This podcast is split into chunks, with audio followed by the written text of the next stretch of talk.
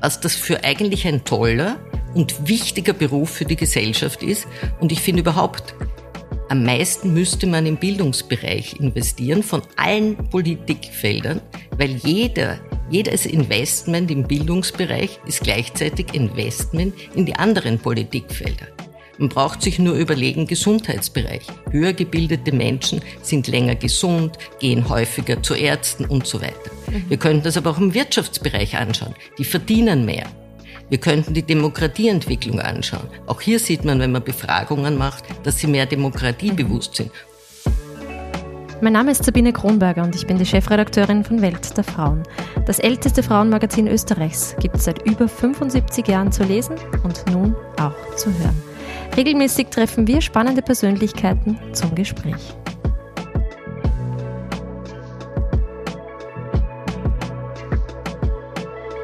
Sage ein herzliches Grüß Gott bei der zweiten Ausgabe des Welt der Frauen Podcasts. Unsere aktuelle Ausgabe befasst sich mit dem Thema Bildung.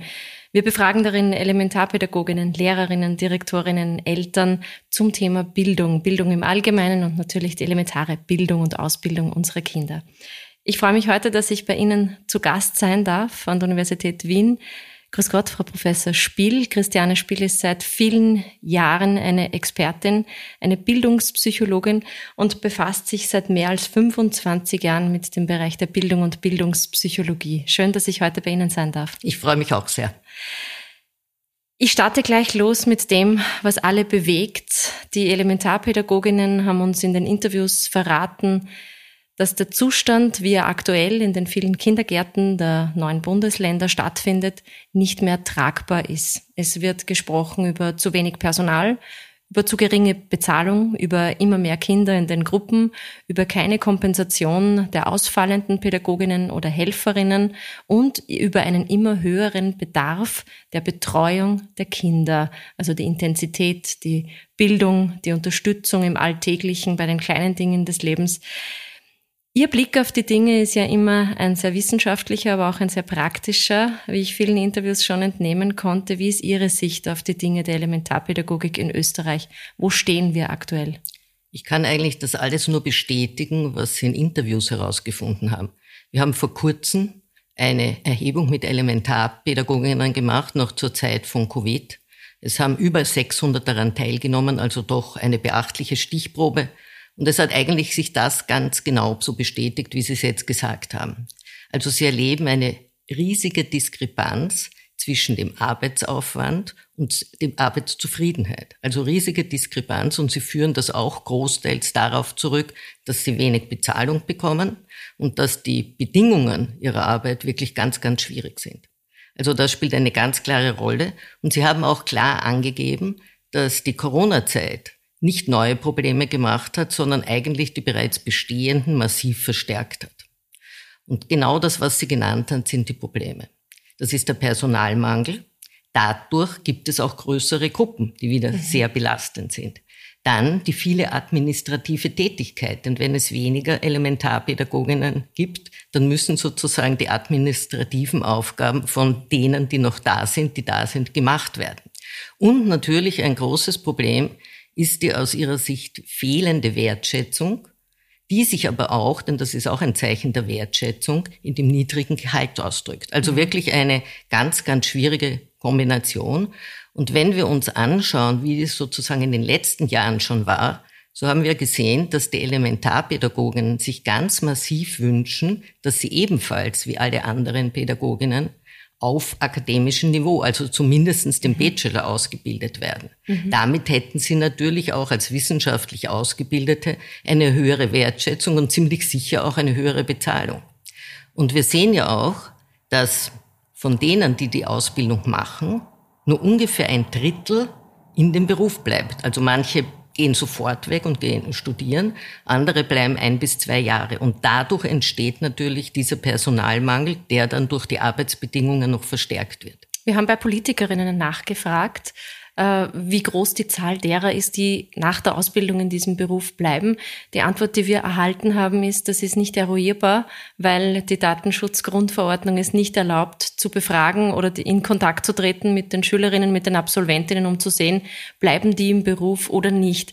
Haben Sie Zahlen oder Befragungen, Ergebnisse, äh, auf die man sich stützen kann, um da eine klare Aussage zu erhalten? Exakte Zahlen habe ich nicht aber ich habe sehr viele Kontakte zu Elementarpädagoginnen und auch solche, die eine Funktion haben. Das mhm. heißt, nicht nur eine Elementarpädagogin sind, sondern eben eine besondere Rolle spielen. Und danach müssten eigentlich diese Zahlen in etwa stimmen, also dass nur ein Drittel wirklich langfristig in dem Beruf bleibt.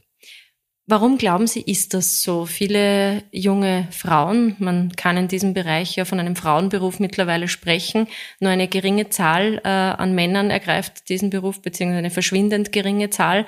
Wir nehmen einmal die Zivildiener in den Kindergärten aus. Was glauben Sie, warum verlassen diese jungen Frauen eine Schule, die eigentlich gar nicht so leicht ist, äh, absolvieren zu können? Also mit Aufnahmetests, die Noten müssen stimmen. Ähm, warum geht man dann, wenn man so eine Ausbildung absolviert hat? Ich glaube, da sind mehrere Gründe dafür verantwortlich. Das erste ist schon mal eben, weil die Ausbildung primär nicht akademisch ist, dass sie bereits mit 14 Jahren diese Entscheidung treffen müssen. Und ich finde, manche Berufsentscheidungen mit 14 Jahren bereits zu treffen, ist sehr schwierig. Mhm. Sie sind dann mit 19 Jahren fertig. Und es ist natürlich schon so, dass oft die Situation im Kindergarten, im Elementarbereich ganz anders ist, als wie sie sich die Wiese vorgestellt haben. Sie verdienen, wie gesagt, nicht sehr viel Geld.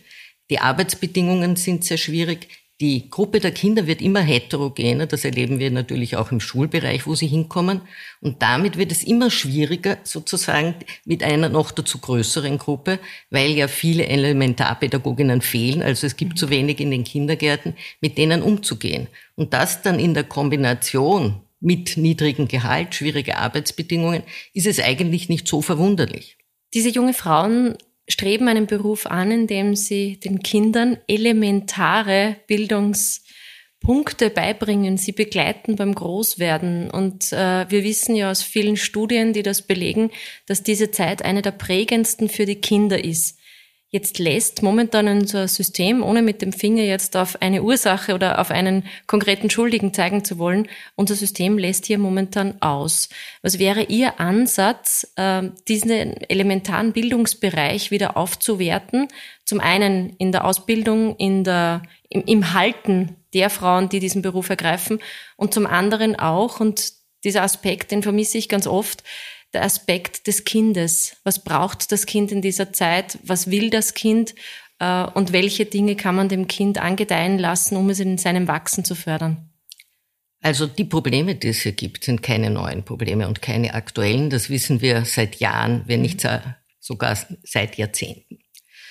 Das Problem ist, wir wissen aus der Forschung, wenn wir Geld im Bildungsbereich investieren, so ist der höchste Return on Investment im Elementarbereich. Ist doch leicht nachvollziehbar, denn wenn Kinder Probleme, Schwierigkeiten haben, die Eltern ihnen nicht helfen können, wenn sie eine, selbst eine niedrige Bildung haben, dann kann man eben im Elementarbereich entsprechend fördern, und zwar vor Schuleintritt, sodass die Kinder nicht dann in der Schule Frustrationserlebnisse haben. Also ist ganz wichtig. Gleichzeitig kann man von Kindern, die jetzt vielleicht von Eltern kommen, die ihnen durchaus unterstützen können, trotzdem die Interessen, Begabungen entdecken. Vor allem stellt man den Kindern eine größere Gruppe von Gleichaltrigen zur Verfügung, wo sie viel besser lernen, sozial miteinander umzugehen, ein Verständnis für andere haben und auch schon recht früh andere Kulturen kennenlernen. Wir haben aber, wenn wir uns das in Österreich anschauen, einen sehr niedrigen Ausbau des Elementarbereichs, insbesondere für die ersten drei Lebensjahre. Das heißt, das Wissen, was wir eigentlich aus der Forschung haben, wurde über die vielen Jahre nicht entsprechend im System umgesetzt. Insbesondere in den ländlichen Bereichen ist offensichtlich kein so großes Interesse daran. Erstens gibt es nicht viele Einrichtungen. Mhm. Zweitens schließen die oft zu Mittag am frühen Nachmittag, sind während der Ferien geschlossen. Und die Konsequenz ist, dass natürlich dann die, nicht beide Eltern berufstätig sein können. Das heißt, wir haben mehrere negative Effekte. Der eine Effekt ganz massiver ist für die Kinder. Der zweite Effekt ist für die Familien, weil es verhindert eben die Berufstätigkeit. Und wenn wir uns jetzt anschauen, wo überall Arbeitskräfte gebraucht werden, dann ist es doch wirklich schlimm, dass viele Frauen, die vielleicht doch gerne berufstätig wären, es nicht können, weil sie mit Recht sagen, was mache ich mit den Kindern? Ich muss ja auf meine Kinder schauen.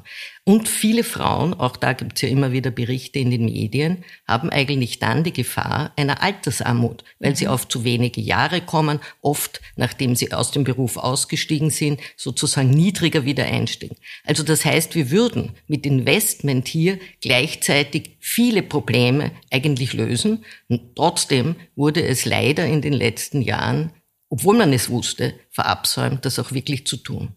Als Bildungspsychologin ähm, haben Sie eine ganz besondere Betrachtungsweise dieses Systems. Einerseits auch immer den Blick von außen, andererseits den Blick basierend auf Wissen von der Basis, aus Ihrem breiten Netzwerk, aus Studien, aus Befragungen. Wenn Sie einen Tag entscheiden könnten und richten könnten, wo Sie sagen, so könnten wir vorankommen, was wäre dann so ein erster Schritt oder was wären zwei bis drei Schritte, die Sie sofort angehen würden? Das Hauptproblem ist, dass man so ein Problem nicht von heute auf morgen mhm. lösen kann. Das ist, glaube ich, völlig klar. Weil, woher kriegt man jetzt die vielen? Aber man kann an einer Reihe von Schrauben drehen. Das eine ist, dass man verstärkt dass sie auf akademischem Niveau ausgebildet werden. Mittlerweile gibt es an zwei Standorten einen Bachelor, der aber prima empfohlen wird, dass es die Leiterinnen von Elementareinrichtungen machen. Aber das ist immerhin ein erster Schritt. Mhm. Der zweite Schritt wäre ganz wichtig, dass man wirklich sagt, das ist ein so wichtiger Beruf, und das ist er eben auch, dass man das anerkennt, dass man entsprechend auch das Gehalt anhebt. Also ein mhm. ganz wichtiger Punkt. Ein dritter Schritt wäre, dass man, wo ja die in diesen Kindergärten momentan auch mit vielen sozialen Problemen konfrontiert sind und so weiter, dass man ihnen hier Unterstützung anbietet durch Sozialarbeiterinnen, durch, durch Psychologinnen und so weiter, so dass sie nicht gleichzeitig auch mit diesen Sozialproblemen, psychischen Problemen, die es vielleicht gibt, auch aufgrund von Flucht und so weiter, umgehen müssen. Und natürlich müsste man auch gesellschaftlich, also auch über Medien und so weiter, so wie es jetzt geschieht, klar machen, was das für eigentlich ein toller und wichtiger Beruf für die Gesellschaft ist. Und ich finde überhaupt, am meisten müsste man im Bildungsbereich investieren von allen Politikfeldern, weil jedes Investment im Bildungsbereich ist gleichzeitig Investment in die anderen Politikfelder. Man braucht sich nur überlegen, Gesundheitsbereich. Höher gebildete Menschen sind länger gesund, gehen häufiger zu Ärzten und so weiter. Mhm. Wir könnten das aber auch im Wirtschaftsbereich anschauen. Die verdienen mehr. Wir könnten die Demokratieentwicklung anschauen. Auch hier sieht man, wenn man Befragungen macht, dass sie mehr demokratiebewusst mhm. sind. Und schließlich braucht man nur das Finanzministerium hernehmen. Der Finanzminister würde sich natürlich freuen, wenn Personen, die eine hohe Bildung haben, mehr verdienen, ihnen ihm auch quasi mehr Geld geben und damit, dass auch die Politik mehr Gestaltungsspielraum hätte. Es ist sehr schön, Ihnen zuzuhören. Man hört, dass Sie das große Ganze denken. Das ist etwas, was man vielleicht im allgemeinen Kontext, im medialen oder politischen sehr oft vermisst. Natürlich spielen da politische Interessen von den einen oder anderen Parteien herein, beziehungsweise werden sie gegeneinander ausgespielt. Dieser große Blick darauf, den, den Sie haben in all diesen Jahren, wie hat das Ihre eigene Entwicklung geprägt, immer wieder auf die Bildung in unserem Land zu schauen und wie würden Sie unsere Bildung im Allgemeinen bewerten? Also es hat meinen Blick insofern geprägt, dass ich mich schon relativ früh, also ich würde sagen, das sind schon fast 20 Jahre, entschieden habe, dass ich nicht nur im Elfenbeinturm der Universität bleiben will, sondern wo das so ein wichtiger Bereich ist, dass ich auch gerne hinausgehe. Also darum gebe ich Interviews. Ich bin in vielen Gremien, wo ich versuche, das Wissen, was wir in der Forschung haben, hineinzubringen und ich mich auch bemühe, eine Sprache zu wählen, dass man auch außerhalb der Universität das versteht. Also das war mir immer das ein gelingt Anliegen. Ihnen auf jeden Fall. Gut, da bin ich froh darüber. Also das war mir immer sehr wichtig mhm. und ich glaube, also man darf halt nicht aufgeben und man darf nicht schwer enttäuscht sein, äh, wenn die Politik das nicht umsetzt. Mhm. Ja? Aber glaube ich, man muss beharrlich sein und manchmal gelingt es ja doch, dass sie etwas aufnimmt. Also ich würde jetzt nicht sagen, dass alles, was ich irgendwo vorgeschlagen habe, angeregt habe, alles abgelehnt wurde, sondern hin und wieder würde ich schon sagen, dass etwas aufgegriffen wurde. Wenn man jetzt die Bildung später anschaut, nach der Elementarpädagogik kommt die Volksschule, die Grundschule, unsere erste schulische Ausbildung für unsere Kinder, für uns selber. Wir alle haben sie durchwandert. Wenn man heute den Lehrplan anschaut, wenn Sie ihn anschauen, ist alles, was darin sich noch findet, etwas, das wir tatsächlich auch brauchen? Oder gibt es da Dinge, die man schon längst weglassen könnte oder Dinge, die längst hineingehören würden? Es ist so, dass gerade die Lehrpläne sozusagen neu entwickelt werden, und zwar sowohl Volksschule als auch weiterführende Schule. Mhm. Und ich nehme an, dass sie demnächst auch einer Öffentlichkeit präsentiert werden. Mhm. Also das heißt, die Bildungspolitik ist sich dessen sehr wohl bewusst. Mhm. Und ich glaube, wenn wir uns die Lehrpläne anschauen, muss es mehr in die Richtung gehen, dass wir nicht noch neue Sachen hineinstopfen. Es wird immer mehr, sondern dass man wirklich überlegt, was braucht man nicht unbedingt und ich glaube, man braucht vor allem einen Blick dahingehend, wir haben jetzt so eine komplexe Welt. Also wir haben, niemand hat gerechnet mit dieser Pandemie, niemand hat gerechnet mit einem Krieg und wir haben aber auch den Klimawandel und viele andere Sachen. Das heißt, die jungen Menschen werden vor einer, vor unglaublichen Herausforderungen stehen. Und daher müssen wir uns die Frage stellen, bereitet unser Bildungssystem diese jungen Menschen mhm. ausreichend darauf vor, mhm. dass sie nicht nur auf so eine komplexe Welt reagieren, sondern dass sie sich auch zutrauen, dass sie agieren können, dass sie etwas verändern können. Und dazu braucht es neben Wissen natürlich auch Mut, auch mhm. Selbstvertrauen, auch zu wissen, wie gehe ich ein Problem, für das es noch keine Lösung gibt, an. Natürlich in einem Termin. Wie entwickle ich Strategien? Und dass man auch lernt, wenn ich zum Beispiel eine Strategie entwickelt habe und das funktioniert nicht, dass das nicht ein Scheitern ist, sondern dass man daraus was lernt. Mhm. Dass also Fehler sind nicht Scheitern, sondern sind Lerngelegenheiten. Mhm. Ist es so, dass wir vielleicht in all den letzten Jahren, Stichwort auch Digitalität, wenn wir zurückdenken, wie schnell sich die Digitalität auch entwickelt hat. Auch damit war nicht zu rechnen, wie schnell es geht, dass sie kommt, dass sie da ist, war allen klar. Auch das ist ein zusätzliches Lernfeld für unsere Kinder und für unsere neuen jungen Erwachsenen. Haben wir eine Weile in unserem Schulsystem vielleicht verabsäumt, uns an der Lebensrealität der Familien und der Kinder zu orientieren? Also man hinkt hier immer ein bisschen nach, manchmal auch mehr, ja, das ist gar keine Frage. Aber ich glaube, gerade das Beispiel, was Sie jetzt genannt haben, das Beispiel Pandemie, hat ganz stark gezeigt, dass wenn ein System unter Druck steht, mhm. dass dann auch etwas weitergeht. Und man hat mich immer wieder gefragt, na, wie furchtbar ist jetzt alles durch die Pandemie, die soziale Situation von Kindern und Jugendlichen, psychische Probleme, haben sie vielleicht den Lernstoff versäumt und so weiter. Natürlich hat das viel ausgemacht, aber man muss manchmal doch auch auf die Lerngewinne schauen. Wir haben festgestellt, genau was Sie angesprochen haben, die digitalen Kompetenzen haben zugenommen. Aber Sie haben natürlich auch gelernt, sich selbst zu organisieren und ihr lernen. Das mhm. mussten Sie ja lernen. Mhm. Und auch die Elementarpädagoginnen, ich möchte jetzt mal auf die zurückkommen, wir haben Sie auch gefragt, gibt es etwas, was Sie aus dieser Pandemie, aus dieser schwierigen Situation mitnehmen? Und da haben Sie gesagt, ja, sehr wohl. Äh, sie haben zum Beispiel gelernt, gelassener zu sein. Sie mhm. haben gelernt, dass sie, wenn es Herausforderungen gibt, flexibler sind, dass sie mit denen leichter umgehen können. Sie haben gelernt, wie wichtig Teamarbeit ist. Und sie haben zum Beispiel auch gelernt, und das ist gerade im Kindergarten, im Elementarbereich ganz wichtig, wie man besser hygienisch umgeht, wie man solche Sachen, die man eigentlich sonst zum Teil in der Medizin lernt, wie man das sozusagen umsetzen kann. Das heißt, sie haben auch selbst erlebt, dass es nicht nur Schwierigkeiten gibt, sondern dass man so herausfordernde Situationen eben auch als Lerngewinne, als Lerngelegenheiten sehen kann. Ich mache jetzt einen ganz großen Sprung und zwar zur Bildung nicht von unseren Kindern, sondern zur Bildung im Alter. Wir haben in unserer aktuellen Ausgabe auch ein Themenfeld, das sich speziell mit Frauen natürlich beschäftigt, die noch einmal im fortgeschrittenen, mittleren bis fortgeschrittenen Alter den Weg zur Bildung suchen oder gehen ganz bewusst. Vielleicht, weil es vorher nicht möglich war, aus finanziellen, familientechnischen Gründen. Vielleicht aber auch, weil zu diesem Zeitpunkt ein, das Interesse ein anderes war. Was ist Ihr Zugang zum Thema Lernen im Alter, Bildung im Alter?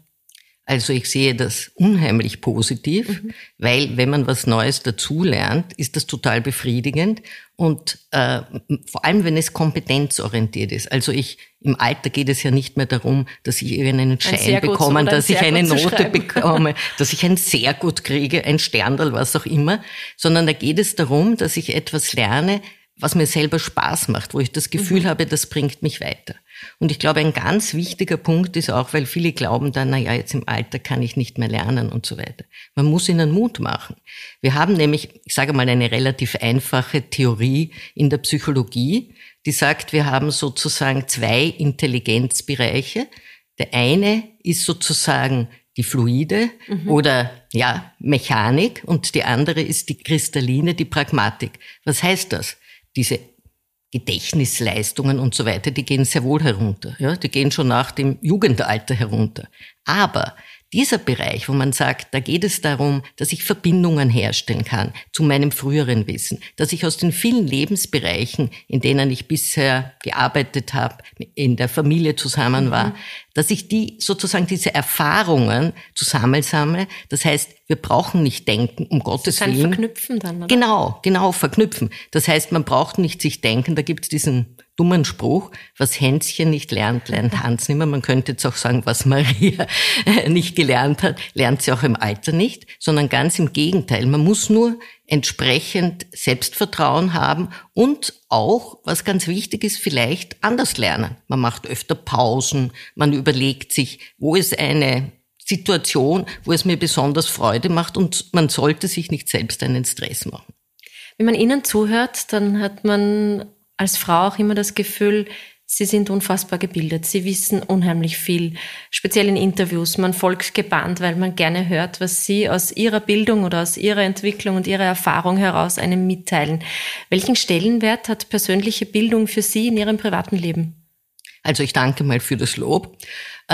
Also ich muss dazu sagen, ich lerne ständig dazu.